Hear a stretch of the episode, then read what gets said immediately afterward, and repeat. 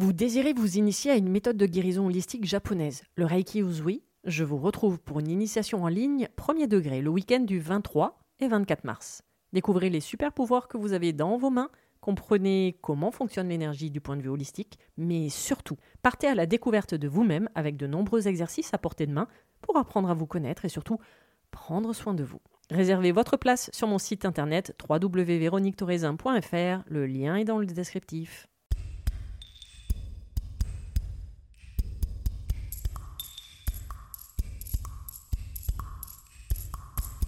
Bienvenue sur le podcast Mise en lumière holistique. Ce podcast a pour but de rendre accessible et surtout compréhensible le développement personnel, l'univers de l'énergétique et la spiritualité. Mise en lumière holistique est là pour vous apporter des clés de compréhension dans votre cheminement intérieur spirituel, des clés pour avancer, comprendre et œuvrer sur vous-même.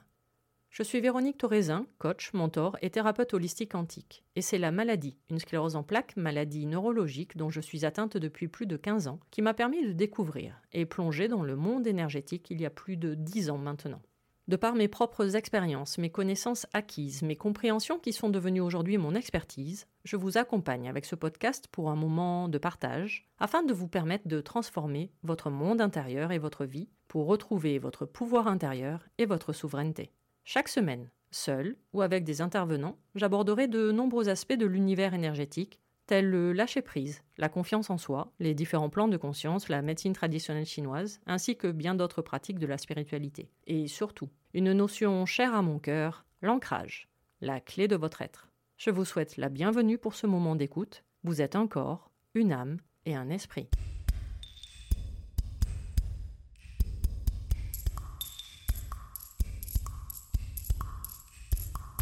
Bonjour et bienvenue pour cet épisode 7 du podcast Mise en lumière holistique. Aujourd'hui, je vais vous parler de médecine traditionnelle chinoise et de son intersaison de la Terre. Car en effet, depuis le 17 avril, nous avons quitté la saison du printemps pour 18 jours d'intersaison, avant de commencer le prochain cycle, l'été, à partir du 4 mai. En médecine traditionnelle chinoise, ou MTC, les saisons sont la clé de l'équilibre de notre organisme. Le but de cette médecine préventive est de nous maintenir en bonne santé en prenant en considération l'homme dans son environnement et ses différents cycles en mouvement. C'est le principe même de la médecine holistique. Nous sommes un corps, une âme et un esprit. Alors, le calendrier chinois, il se base sur les cycles lunaires à la différence de notre calendrier grégorien qui, lui, s'organise en fonction des cycles solaires, d'où les solstices et les équinoxes. C'est pour cela que les saisons sont en décalage.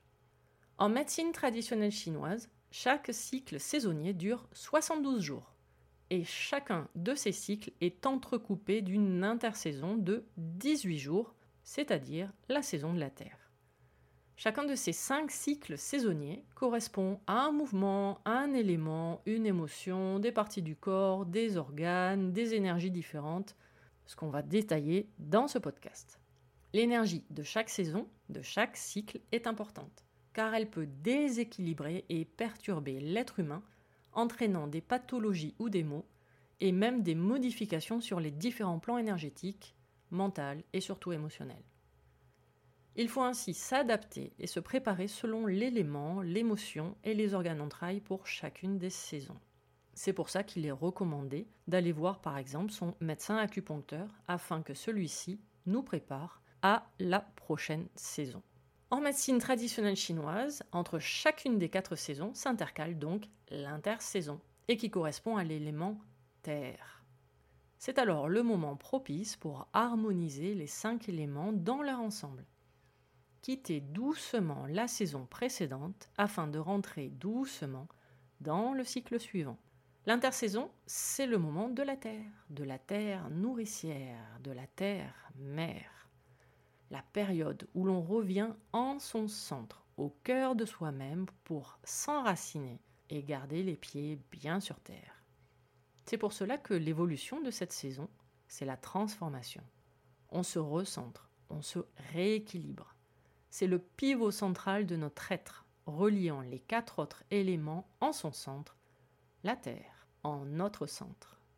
Alors nous allons donc aborder toutes les thématiques liées à l'intersaison. Et nous commençons par sa couleur. Oui, l'intersaison a une couleur et c'est le jaune. Si d'ailleurs on observe un teint jaune, plus ou moins pâle ou foncé, cela peut nous indiquer différentes pathologies qui peuvent affecter les organes de la saison, qui sont la rate et l'estomac. Mais ça, je vous en parlerai un peu plus tard. Il est d'ailleurs intéressant d'utiliser cette couleur en cette période pour fortifier la rate en nous. Donc allez chercher tous les vêtements jaunes que vous avez dans votre armoire et c'est l'occasion de les porter. Son sens à l'intersaison, c'est le toucher. Être tactile harmonise et enracine plus facilement et développe les qualités en soi de donner et recevoir. Une main bienveillante soulage et apaise. Le massage est une pratique thérapeutique d'ailleurs très intéressante pour équilibrer les énergies et encore plus lors de l'intersaison. Son bruit à l'intersaison, c'est le chant. L'intersaison, enfin surtout son organe, la rate, qui peut nous donner des envies de fredonner car on se sent joyeux. L'intersaison a également un goût, le sucré. Alors évidemment avec modération, car un excès de sucre va léser la rate. D'ailleurs, la sensation de goût sucré dans la bouche est un signe de déséquilibre. L'intersaison a également une condition climatique, et c'est l'humidité. Alors, l'humidité externe, c'est-à-dire que cela ne concerne pas uniquement un climat humide, d'accord Comme par exemple on peut avoir sous les tropiques. Mais c'est également de vivre dans un lieu, une habitation soumise à l'humidité, ou même Garder un vêtement humide, un maillot humide par exemple, qui peut provoquer différents troubles internes et des déséquilibres. L'intersaison a une odeur, une odeur corporelle et qui est une odeur parfumée. Il y a également une planète, et c'est Saturne qui gère l'intersaison, et son métal, c'est le plomb. Ses tissus sont la chair et les muscles, son émotion, c'est la pensée, mais tout ça, on le verra un peu plus loin en développant un peu plus les organes. Les organes qui sont la rate, le pancréas et l'estomac. Alors, en médecine traditionnelle chinoise, la rate et le pancréas, situés tous les deux dans la même zone du plexus solaire, ben en fait, ils sont associés pour ne faire qu'un. Donc, rate et pancréas, on utilisera uniquement le terme de rate en MTC.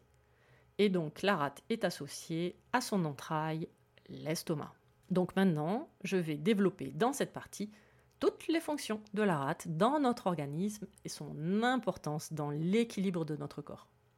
Donc il faut savoir que la rate gouverne la bouche, c'est-à-dire qu'elle s'ouvre à la bouche et se manifeste aux lèvres. Pourquoi? Bah Parce que lorsque vous mâchez les aliments, vous aidez ainsi la rate en transformant la nourriture. Elle rend possible la mastication et le goût. C'est pour cela que la sécrétion, c'est la salive facilitant ainsi la digestion. La rate nourrit et humidifie la bouche grâce à la salive. C'est pour cela que le goût dans la bouche, ou même la couleur des lèvres, nous renseigne sur un déséquilibre de la rate. Par exemple, un manque d'appétit, une altération du goût, une difficulté à la mastication ou des lèvres pâles et sèches sont des signes de déséquilibre. D'ailleurs, en diététique chinoise, on recommande de mastiquer chaque bouchée 100 fois. Ainsi, la nourriture arrive déjà embouillie dans l'estomac pour donner le moins de travail à l'estomac et à la rate. Voilà, je sais, non, ne me remerciez pas et vous penserez à moi lors de votre prochain repas. La rate transforme et transporte. Alors, la rate transforme les aliments et les boissons pour en extraire le chi.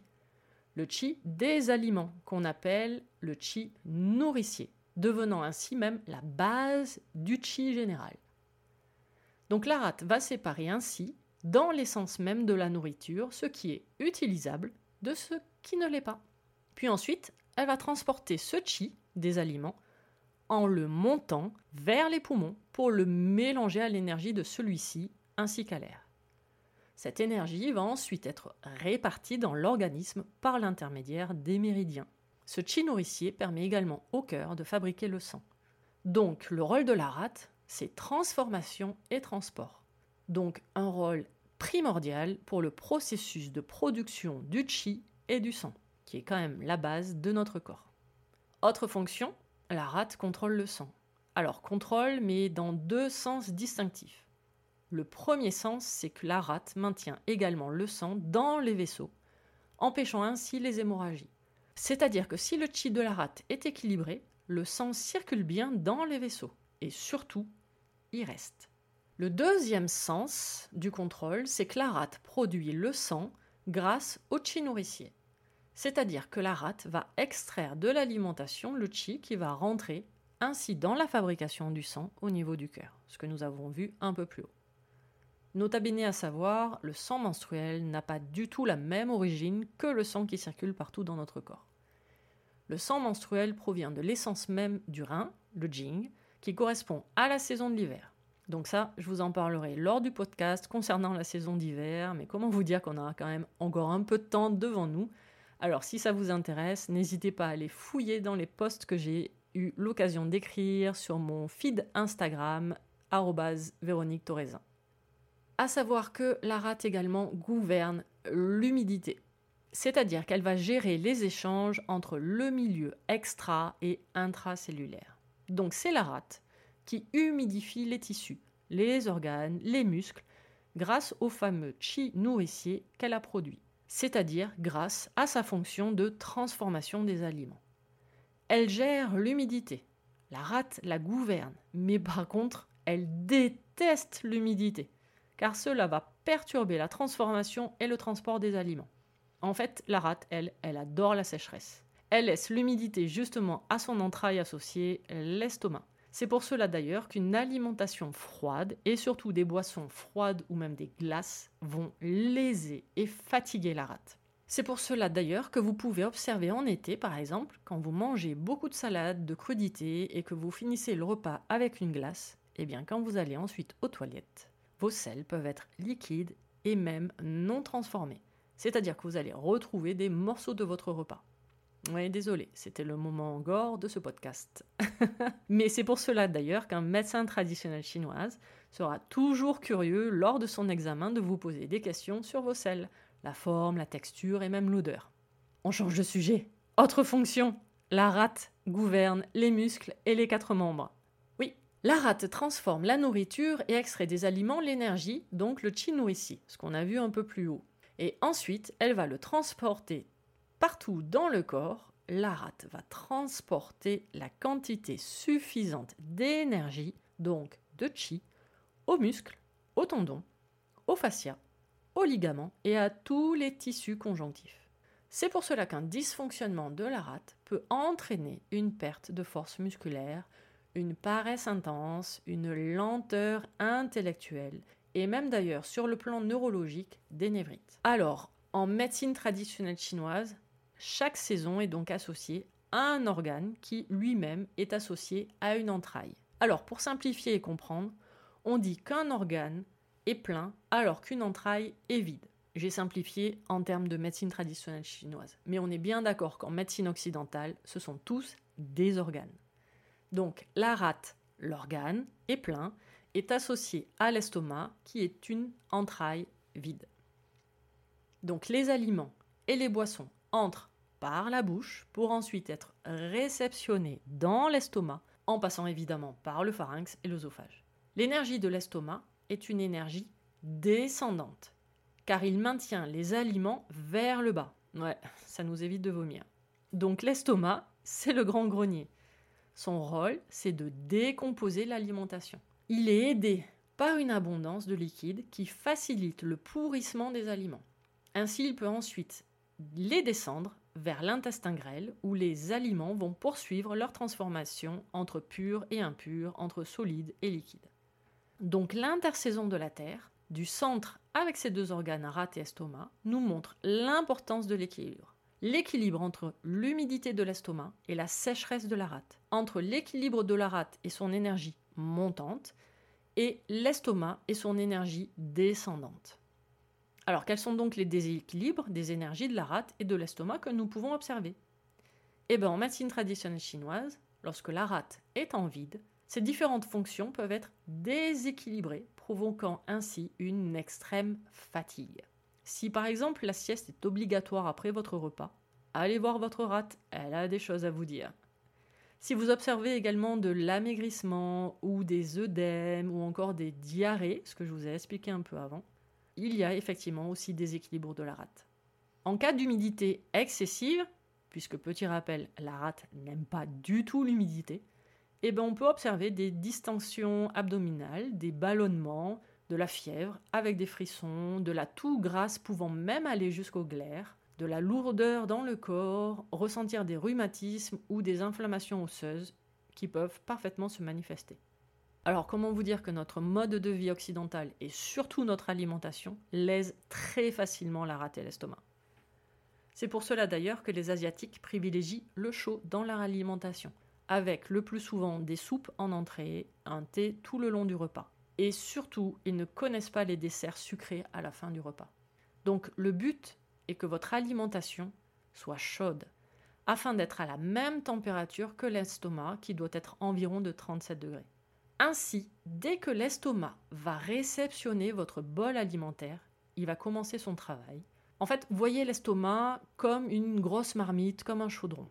Si par contre votre alimentation ou vos boissons ingérées sont froides, bah, l'estomac, il ne peut pas commencer son travail de suite. Il va donc devoir prendre le temps de réchauffer votre bol alimentaire. Alors déjà, il va prendre ce temps, donc la digestion va être plus lente, et surtout, il va se fatiguer. Et c'est avec le peu d'énergie qui va lui rester qu'il va entamer la transformation, qui est quand même son but principal. Mais du coup, il ne peut pas le faire de suite. Alors c'est là que la rate bah, va devoir venir l'aider, beaucoup plus, et donc se fatiguer également. Donc boire et manger soit à une température ambiante, soit chaud, permet une meilleure qualité de vie à votre estomac et surtout à votre rate. Et ainsi, aucune fatigue ne se fera ressentir. C'est d'ailleurs pour cela que les Asiatiques utilisent des wok, parce que cela permet de réchauffer rapidement les aliments sans les dénaturer ou perdre leurs nutriments. Pour caricaturer, les aliments yin, donc de nature froide, vont se yangiser donc devenir de nature chaude une fois qu'ils sont passés dans le wok, même juste quelques secondes. Alors, après notre minute popote et chaudron magique de notre estomac, voyons l'émotion de la saison de la Terre, qui est la pensée, ou la réflexion, ou même la rumination quand elle est en excès. Des soucis, une rumination, un excès de préoccupation, de l'inquiétude, un surmenage, surtout intellectuel, ressasser le passé, altère l'énergie de la rate. C'est pour cela que notre mode de vie actuel occidental, en plus de notre alimentation, comment vous dire, ça déséquilibre facilement l'énergie de la rate. A l'inverse, un excès énergétique de la rate, oui oui, ça peut exister apparemment, va créer de l'insouciance, un excès d'enthousiasme jusqu'à même de la désinvolture. Cela peut même provoquer des blocages de passage à l'action, car en fait la personne sera incapable de choisir et finalement de passer à l'action et de prendre une décision. Donc, avec une rate équilibrée, ouais, je vous assure, ça peut quand même exister, son émotion va vous permettre de prendre la distance nécessaire sur des situations. Par exemple, en pesant le pour et le contre, mais en passant quand même à l'action après. C'est donc l'émotion équilibrée de la rate qui vous permet de vous recentrer. Vous l'avez entendu, euh, l'allusion à l'ancrage? Non, je vous jure, j'oserais pas. L'intersaison de la Terre, enfin son organe, la rate, a également une âme. Une âme végétative et qui s'appelle Yi. Donc, on vient de voir que la rate, c'est le siège de l'intellect responsable de notre capacité à réfléchir, à penser, à raisonner, à intellectualiser, à mémoriser et avoir des idées.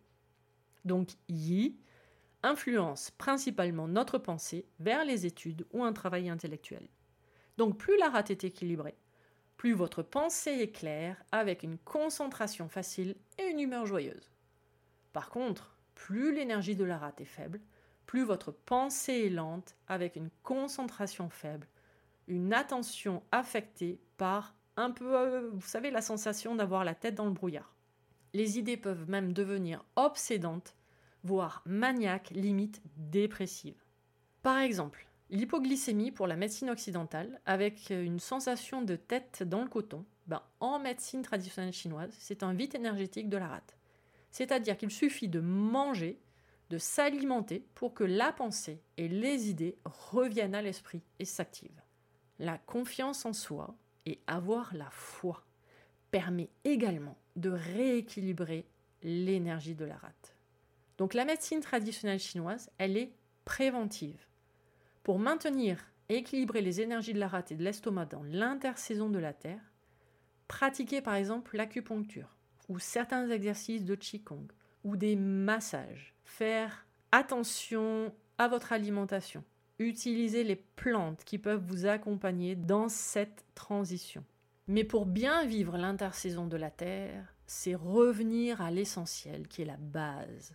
Exactement comme les différentes techniques de base de l'ancrage sur le plan énergétique du corps. Comment on fait?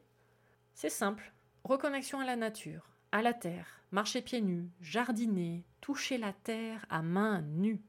Porter la couleur jaune, on l'avait vu un peu plus haut. Manger la couleur jaune, c'est-à-dire que vous allez privilégier des fruits et des légumes racines de couleur jaune, comme des carottes, des potirons, je crois qu'il en reste encore, les panais, les pommes de terre, des bananes, et j'en oublie. C'est d'ailleurs la couleur du chakra du plexus solaire, qui se situe au même endroit que la rate et l'estomac. Petit rappel, plexus solaire, c'est le centre des émotions. Donc, privilégiez vraiment la couleur jaune autour de vous. Baignez dans ce jaune.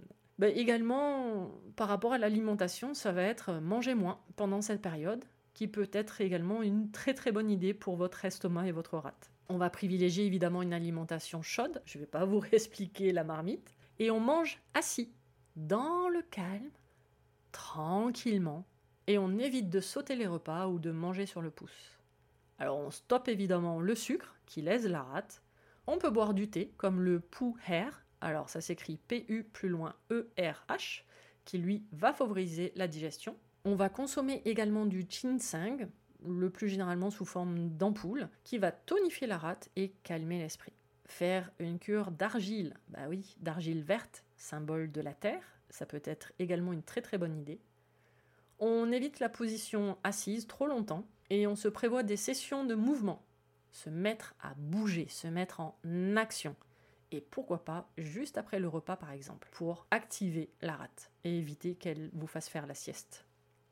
Alors évidemment, bah, faire des méditations d'ancrage, que vous pouvez d'ailleurs écouter sur ma chaîne YouTube Véronique Torézin Les Clés de l'âme. Le lien vous sera mis d'ailleurs dans le descriptif. Ou alors vous pouvez faire des exercices de respiration, pratiquer la sophrologie par exemple. Vous pouvez également faire un bilan chez un acupuncteur car grâce aux aiguilles, il va tout rééquilibrer. Vous faire faire un massage puisque l'intersaison passe par le toucher comme on l'a vu au début de ce podcast. Et évidemment, faire un soin énergétique d'ancrage, vérifier son ancrage dans tous les différents plans énergétiques et pas uniquement sur le plan du corps, bah, c'est quand même essentiel. Et pour ça, je vous laisse le découvrir sur mon site internet lesclésdelame.fr. Cet épisode de médecine traditionnelle chinoise de l'intersaison de la Terre est maintenant terminé. Je tenais à vous remercier d'avoir pris le temps d'écouter l'épisode numéro 7 du podcast Mise en lumière holistique. À vos prochaines écoutes, à nos prochaines aventures, merveilleux moment à vous et à très vite pour un prochain épisode.